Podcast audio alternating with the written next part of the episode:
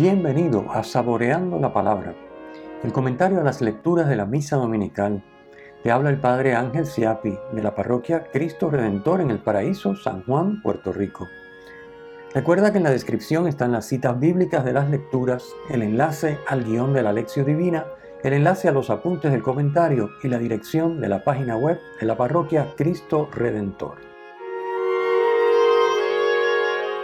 En el nombre del Padre, del Hijo y del Espíritu Santo. Amén. Te pedimos, Señor, que tu gracia nos preceda y acompañe y nos sostenga continuamente en las buenas obras. Por nuestro Señor Jesucristo, tu Hijo, que vive y reina contigo en la unidad del Espíritu Santo y es Dios por los siglos de los siglos. Amén. Domingo vigésimo octavo del tiempo ordinario, ciclo C. Comencemos con la primera lectura. primera lectura, tomada del segundo libro de los Reyes, nos presenta, es un fragmento del episodio de Naamán, la curación de la lepra de Naamán. Naamán es jefe del ejército del rey de Siria y, como dijimos, padecía de lepra. Resulta que hay una cautiva israelita al servicio de la mujer de Naamán que le recomienda ir donde el profeta Eliseo. Eliseo significa Dios salva. Ir donde Eliseo, en Samaria, ya que, según la israelita, Eliseo puede curar a Naamán. Bueno, pues Naamán se pone en camino llevando muchos regalos y una carta de recomendación del rey de Siria para el rey de Israel. Este último, cuando ve la petición del rey de Siria, cree que este lo que busca es un motivo para atacarlo porque obviamente el rey de Israel no puede curar a nadie, ningún ser humano tiene esos poderes. Pero entonces el profeta Eliseo se entera y manda a llamar a Naamán. Eliseo sabe muy bien que solo Dios puede curar de la lepra. Naamán piensa que es Eliseo quien lo va a curar, con un poder especial que posee, como si fuera un curandero más.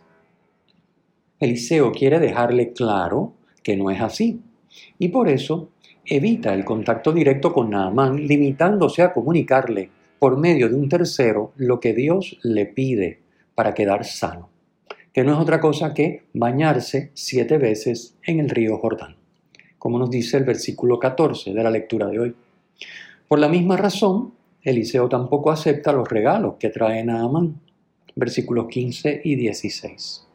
Al cumplir lo que Dios le pide por medio de Eliseo, Naamán queda curado en su cuerpo, pero también queda convertido interiormente, pasando de la adoración de sus dioses a la adoración del único Dios, el Dios de Israel, versículo 15, en quien de ahora en adelante depositará su fe. El querer llevarse tierra de Israel, que nos puede resultar algo extraño, obedece a la mentalidad de que una divinidad solo puede ser adorada en la tierra en que se ha manifestado. Puesto que este es el Dios de Israel, pues él necesita tierra de Israel para poder ofrecerle sacrificios y llevar a cabo un ritual de adoración cuando regrese a su patria. Con Naamán sucede como con el samaritano del Evangelio de hoy. Son extranjeros, no judíos, los que dan el paso de la fe a la acción de gracias por el don recibido. Acción de gracias que compromete toda la vida en adoración al Dios verdadero. Por eso, esta primera lectura un poquito nos anticipa lo que ya vamos a ver en el Evangelio y que va a ser, como acabo de explicar, el mensaje central, el paso de la fe a la acción de gracias por el don recibido de Dios. Comentemos la segunda lectura. Al igual que el domingo pasado, hoy leemos un texto de la segunda carta de San Pablo a Timoteo. Las dos cartas a Timoteo, junto con la carta a Tito, forman un conjunto que se conoce como las cartas pastorales de San Pablo. Timoteo es colaborador de San Pablo en la evangelización y estaba al frente de la comunidad de Éfeso. Pablo escribe esta carta prisionero en Roma, contemplando ya su muerte como algo inminente por lo que la carta constituye su testamento espiritual. En prisión y en cadenas, Pablo aguanta todo por Jesucristo y su Evangelio, versículos 8 y 9. Su sufrimiento no es estéril, sino que redunda en beneficio de la salvación de los elegidos, versículo 10. En cualquier caso, la palabra de Dios no está encadenada, como dice Pablo en el versículo 9, sino que sigue haciendo su obra, aunque Pablo sí esté encadenado. La prisión de Pablo, al igual que la muerte de Jesús, prueba la eficacia de la palabra de Dios, ya que solo se encarcela, o en el caso de Jesús se mata, a uno que no habiendo hecho mal, resulta molesto. En los versículos 11 al 13 encontramos un himno que es una exhortación a permanecer fieles a Cristo, sin importar los sufrimientos que comporte vivir el Evangelio. Dice, si morimos con Él, también viviremos con Él. Si perseveramos, también reinaremos con Él. Pero añade, si lo negamos, también Él nos negará. Versículos 11 y 12. También Él nos negará como anunció en Mateo 10:33. Jesús yo lo había dicho, a quien me niegue ante los hombres, le negaré yo también ante mi Padre que está en los cielos. Sin embargo, siempre hay esperanza para el que flaquee.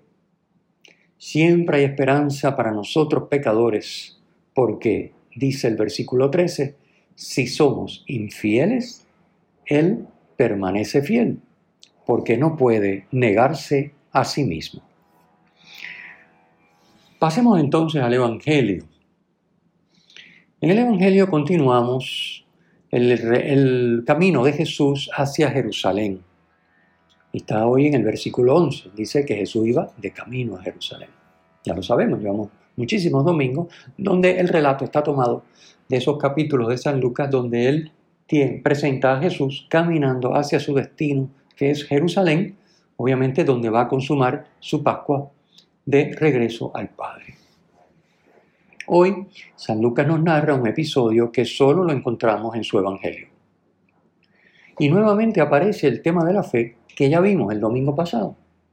Pero esta vez el énfasis está en reconocer la gratuidad del obrar divino, que es puro don, inmerecido, fruto de su amor por nosotros.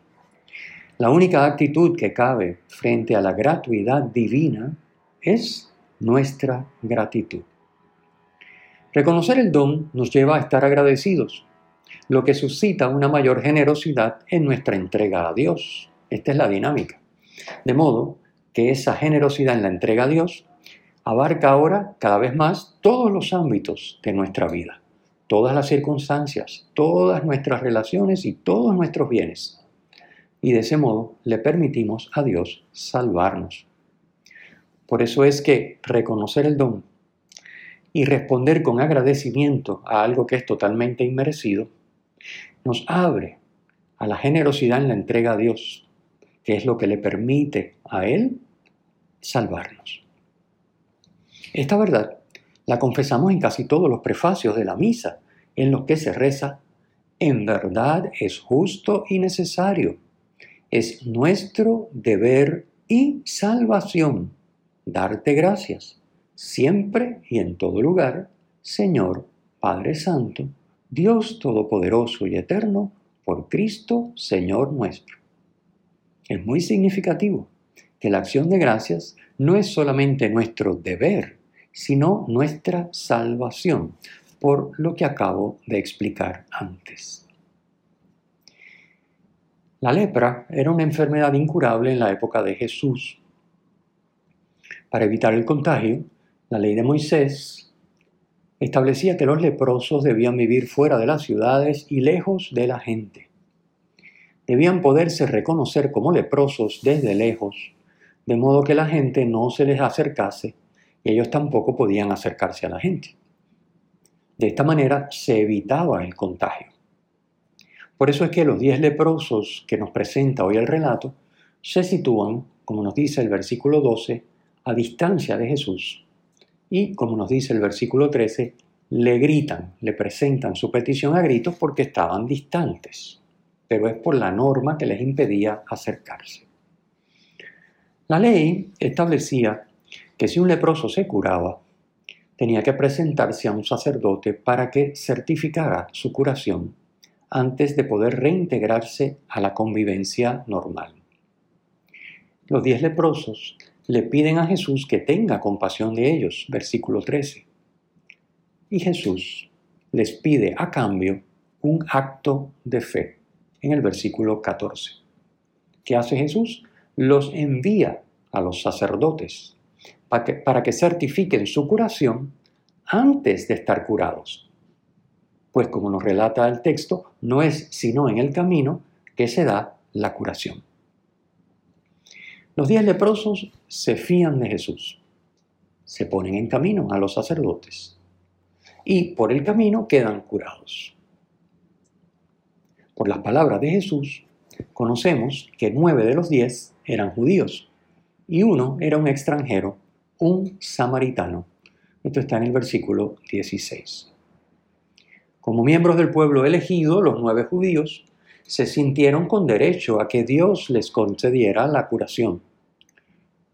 Pues no mostraron ningún agradecimiento, sino que completaron el trámite con el sacerdote para poder reintegrarse cuanto antes a la vida normal.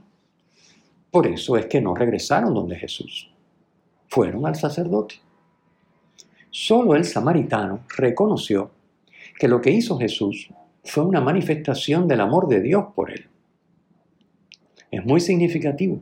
Versículo 15 nos dice que regresó alabando a Dios a gritos y se postró a los pies de Jesús rostro en tierra para darle gracias. Versículo 16. Reconocer la acción de Dios y alabarlo por ella es dar gloria a Dios. Como dice Jesús en el versículo 18. Porque para el judío la gloria es la manifestación del poder de Dios por medio de su actuación. Así que dar gloria a Dios es reconocer el poder de Dios en una actuación, en este caso en la curación de la lepra, que era imposible en aquella época. Aunque los diez leprosos tuvieron fe en Jesús, porque los diez se fiaron de él y le obedecieron, solo uno, el extranjero samaritano, alcanzó la salvación versículo 19. ¿Por qué? Porque solo Él entregó su vida a Dios en acción de gracias por su curación. Recordemos que el postrarse rostro en tierra es un gesto de adoración y de sometimiento.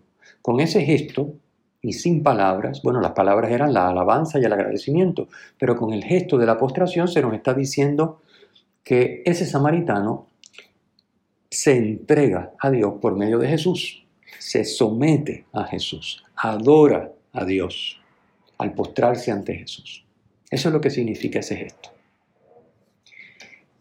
El relato de hoy corresponde a la petición que vimos en el Evangelio del domingo pasado, la petición de los apóstoles que le decían a Jesús, aumentanos la fe, en el capítulo 17, versículo 5. Para tener una fe profunda, que le permita a Dios salvarnos, primero hay que pedirla, por supuesto, porque es un don de Dios.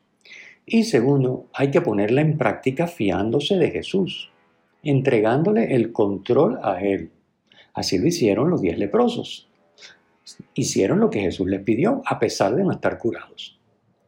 De este modo, cuando nos fiamos de Jesús y le entregamos a Él el control, nos situamos en el ámbito de la voluntad de Dios y le permitimos sanarnos y modelarnos para rehacernos como Él nos ha pensado desde toda la eternidad. Pero no termina aquí la cosa. Es entonces cuando hay que tener los ojos bien abiertos para reconocer el amor de Dios. Porque cuando nos ponemos en sus manos y dejamos que su voluntad se cumpla, obviamente, claramente, definitivamente, Dios va a estar obrando de la manera que solo Él puede. y, por supuesto, siempre por amor, porque Dios es amor. Así que los ojos abiertos es lo que hay que tener para reconocer el amor de Dios en esa actuación y no creernos con derecho a recibir sus dones, como pasó con los leprosos judíos, ni tampoco atribuirlos a otra causa, fuera del amor infinito de Dios por cada uno de nosotros. Como podría haber sido el caso de Naamán antes de su curación, que él pensaba que era cuestión de ir al curandero, que era Eliseo. Y no entendía que Eliseo era un profeta y que realmente el que curaba era Dios. Así que ni atribuirle la acción, eh, el gesto amoroso, la acción sanadora eh, a una causa que no es Dios, ni aceptar que es de Dios, pero creernos con derecho, como el que dice, bueno, con todo lo que yo he rezado y con todo lo que yo bueno que yo hago, pues es lógico que Dios me haya compensado haciéndome tal o cual favor. Pues no, ya lo vimos, ¿verdad? Ya lo hemos visto varias veces en los comentarios, que el amor tiene que ser gratuito. No damos para que Dios nos dé, porque el amor no es así, el amor no es un comercio.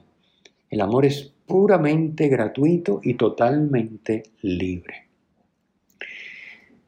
Fijémonos que es indispensable, por tanto, es la gran enseñanza del Evangelio de hoy, es indispensable reconocer la gratuidad de la acción de Dios que nuestra fe permite.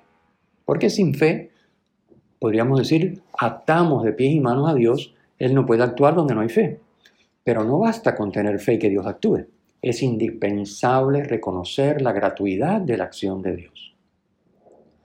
Esa acción de gracias por la manifestación de la gloria de Dios en nuestra vida es la que nos inserta en la dinámica del don que le permite a Dios salvarnos, porque nos abre a recibir y a dar amor. Como dijimos, no es comercio, no es algo merecido, no es algo que viene de no se sabe dónde ni de qué fuerza oscura, no, es Dios y es su amor el que obra por nosotros, gratificándonos, donándonos, amándonos. Entonces, cuando entramos en la acción de gracias, entramos, vemos el don y correspondemos agradecidos, convirtiéndonos nosotros y el don que hemos recibido a su vez en don para Dios y para los hermanos. Entramos en la dinámica del don, entramos en la dinámica de recibir y dar amor. Y ahí está la salvación. Ahí está la salvación. Notemos que no se trata de una acción de gracia solamente con los labios, como alguien quizás podría pensar, eh, con la, frase que hemos citado del prefacio, es nuestro deber y salvación darte gracias, sí, sí, como no, yo le doy a Dios gracias, Señor, gracias por este día, gracias porque eres bueno, gracias porque tengo comida, gracias. No, no, no, no, no es una acción de gracias con la boca, si bien también es con la boca, pero no es una acción de gracias solamente con los labios, sino que abarca toda nuestra vida, como lo significa la postración del samaritano curado que ya explicamos. Si reconocemos que todo es don de Dios y estamos agradecidos a Dios por todo, pondremos toda nuestra vida en sus manos, nos fiaremos de Él y le obedeceremos en todo. Y de este modo, dejando que no solo un aspecto puntual o algo en lo que quizás no tenemos más remedio, como por ejemplo los leprosos no tenían opción, pues se fiaron de Jesús, pues ni qué remedio, ¿verdad? No sabemos hasta qué punto eso era una fe auténtica o era, eh, bueno, un decir, bueno, ¿yo qué voy a hacer? Pues si este me dice que vaya, vamos a intentarlo, a ver qué pasa. Entonces, no se trata de eso, que a veces nos pasa así. Ponemos un aspecto de nuestra vida bajo la, voluntad de Dios, pero porque no nos queda más remedio. No, no se trata de eso sino se trata de paulatinamente ir viendo el amor de Dios manifestado en su acción benéfica sobre nosotros, que es puramente gratuita, es don, y responder con generosidad entregándole, poniendo bajo su voluntad toda nuestra vida, todos los aspectos de nuestra vida, como ya dijimos. Así le obedeceremos en todo y así nos dejaremos salvar, o sea, poner en comunión con Él. Este domingo toca ver si la fe, de la que ya nos examinamos el domingo pasado, le está permitiendo a Dios salvarnos. Ese es el mensaje de hoy. Nuestra relación con Dios ha crecido en cercanía y profundidad, al punto que captamos las muestras grandes y pequeñas, extraordinarias y cotidianas de su amor por nosotros. ¿Las reconocemos? ¿Estamos agradecidos? ¿O solamente quizás de las cosas bien grandes, de lo que es tan obvio? Pero las cosas cotidianas, pequeñas, ¿las reconocemos? ¿Estamos agradecidos o damos por sentado que eso tiene que ser así? Nuestro agradecimiento nos lleva a una entrega más generosa a Dios y a los hermanos. Hagamos el propósito de comenzar cada día dando gracias a Dios en nuestra oración por algunos de los innumerables dones que nos ha dado. Cultivemos un corazón agradecido y veremos crecer nuestra vida espiritual. El Señor esté con ustedes y con tu espíritu. La bendición de Dios Todopoderoso, Padre, Hijo y Espíritu Santo, descienda sobre ustedes y les acompañe siempre. Amén. Si te ha gustado, usa el enlace para compartirlo con tus amigos.